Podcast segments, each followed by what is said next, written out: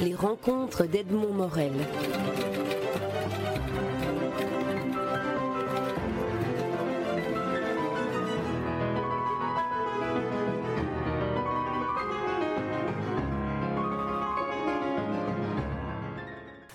Yann Kerlo, vous publiez aux éditions Plomb votre premier roman, euh, L'échiquier de la reine.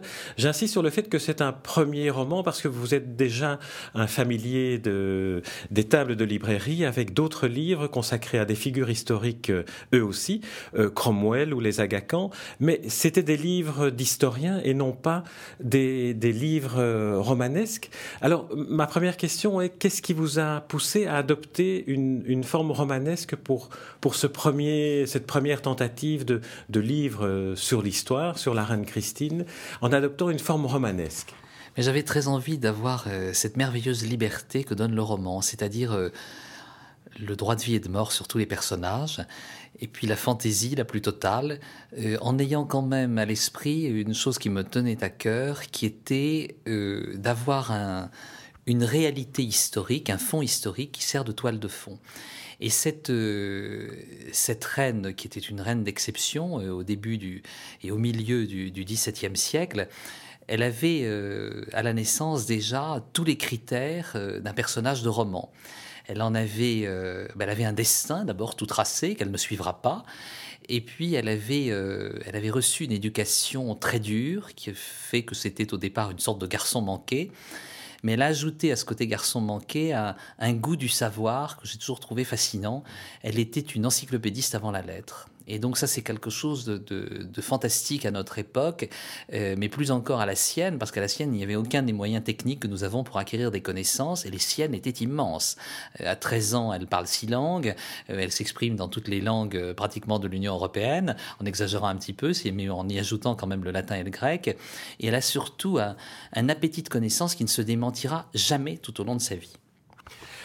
Non, je, reviens sur la question du romanesque parce que non seulement vous avez choisi euh, le romanesque justement pour cette liberté que, le romanesque vous donne, mais en plus vous adoptez une position de narrateur un peu particulière, c'est que vous écrivez ce roman sous forme de mémoire.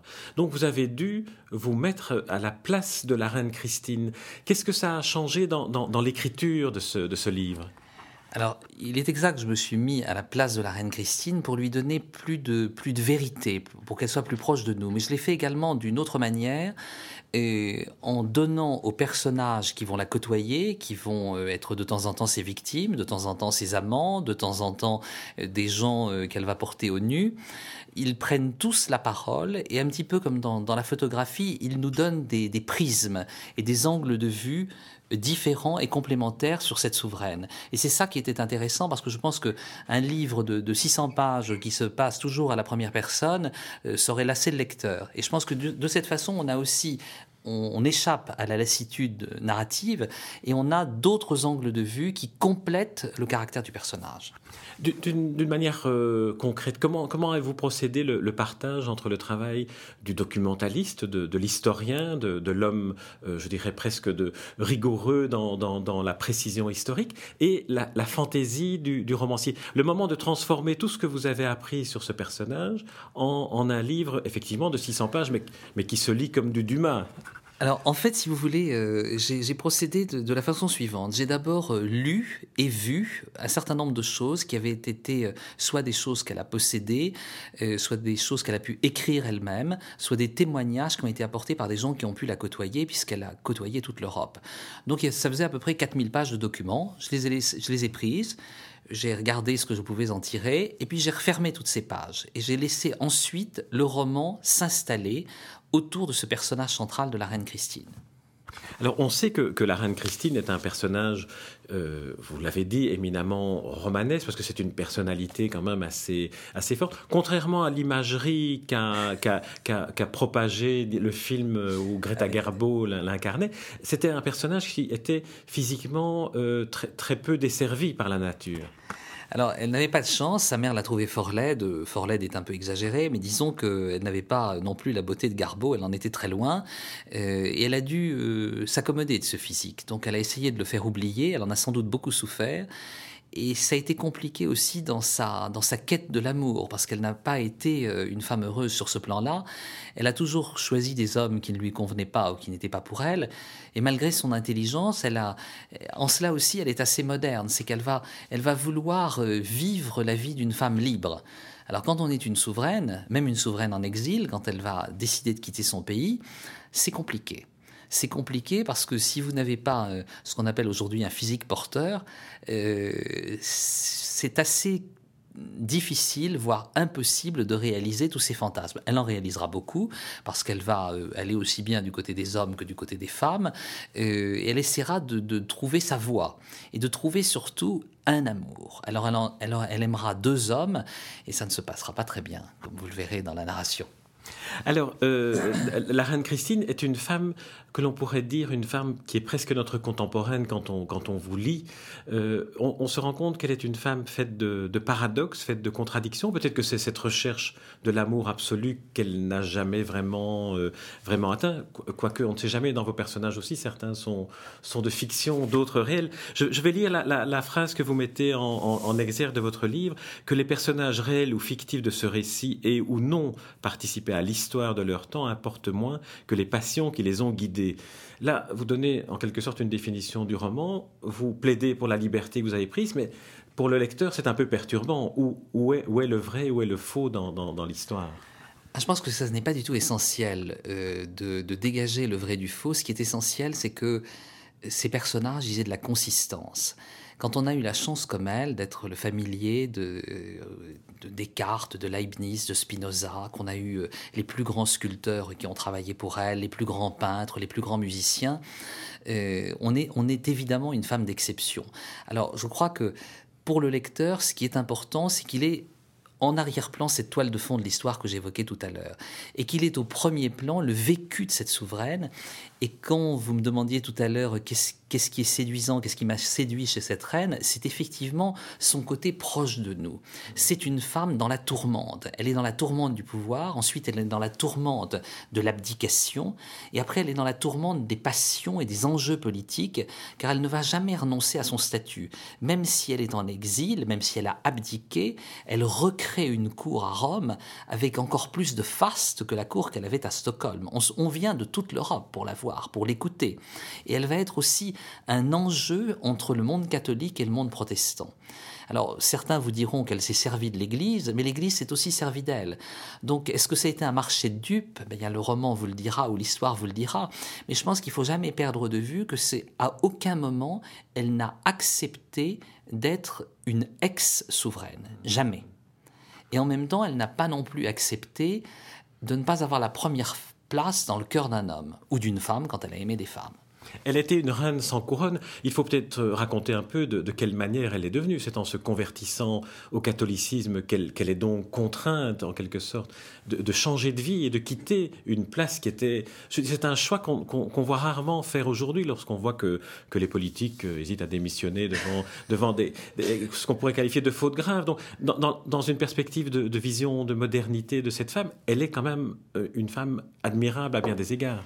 Alors en fait, si vous voulez, on replace quand même ça un petit peu dans un contexte historique. On est en plein milieu du XVIIe siècle, on est en 1654. Elle est la souveraine d'un pays protestant dans une Europe du Nord qui est protestante.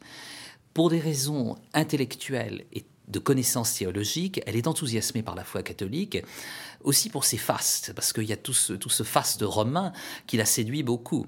Euh, et en fait, on lui explique que si elle veut embrasser la foi catholique, il faut renoncer à la couronne.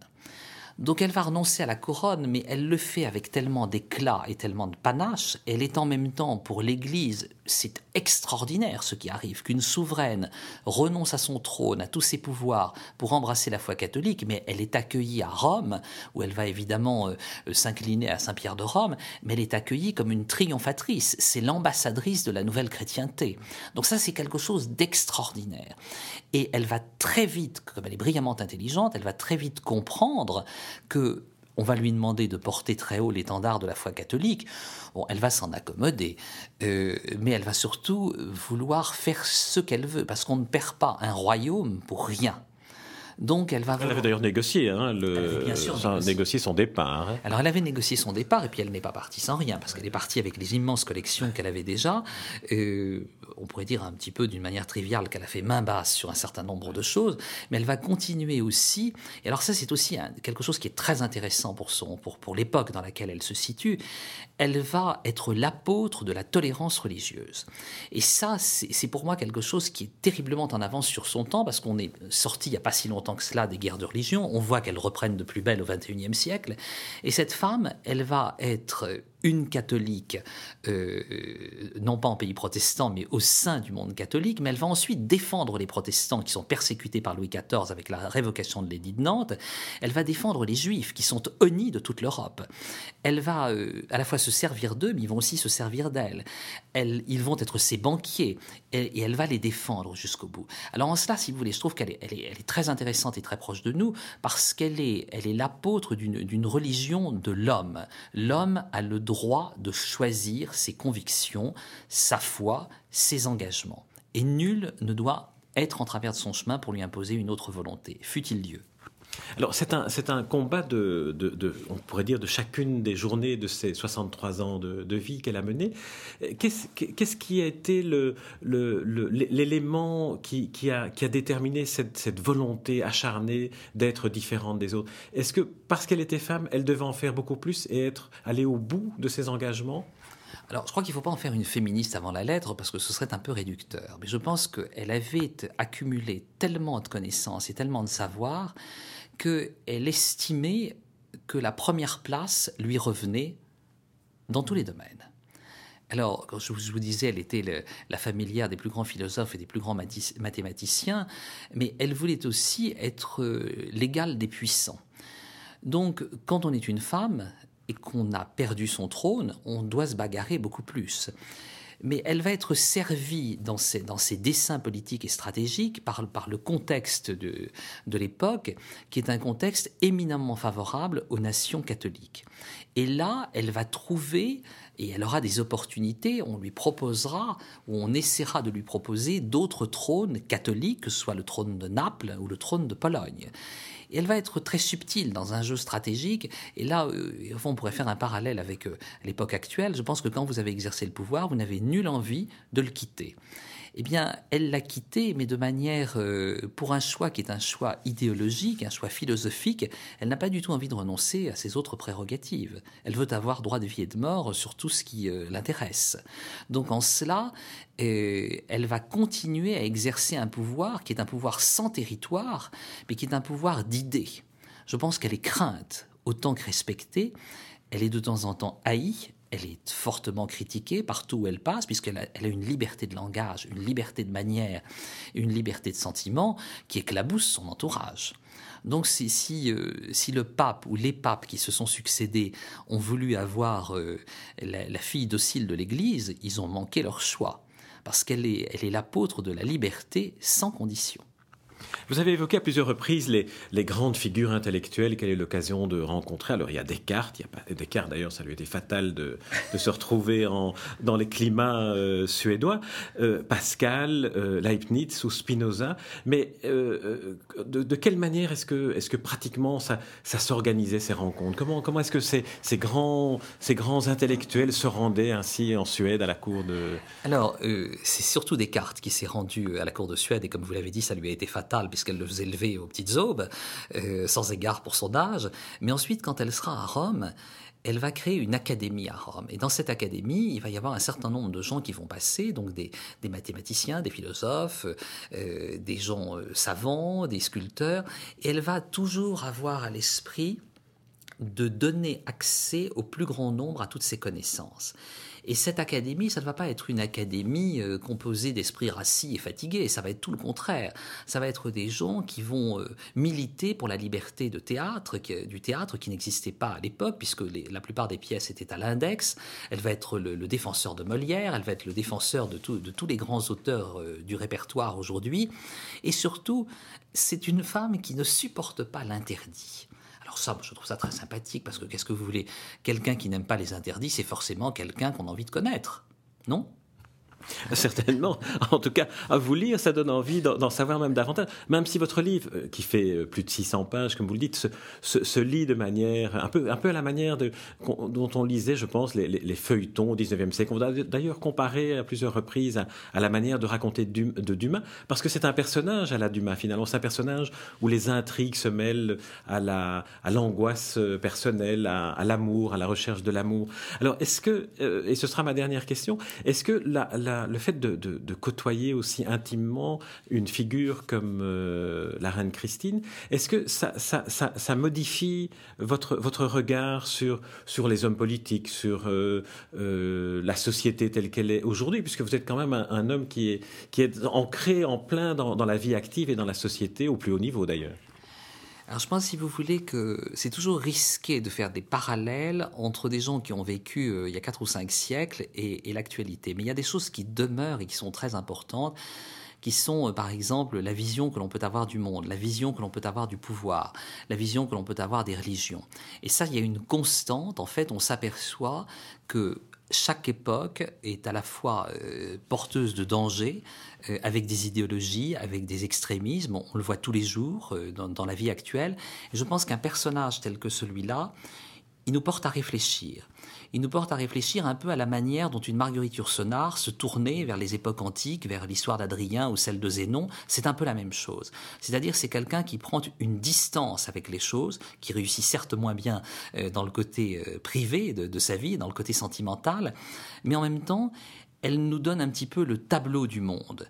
Et on a l'impression de prendre le pouls de l'Europe au XVIIe siècle. Et ça, c'est quelque chose de formidable. Et on peut en tirer aujourd'hui des leçons qui s'imposent sur la place de la tolérance, la place de la religion dans la vie politique, la place des politiques, ce qu'ils veulent, ce qu'ils promettent, ce qu'ils ne tiennent pas.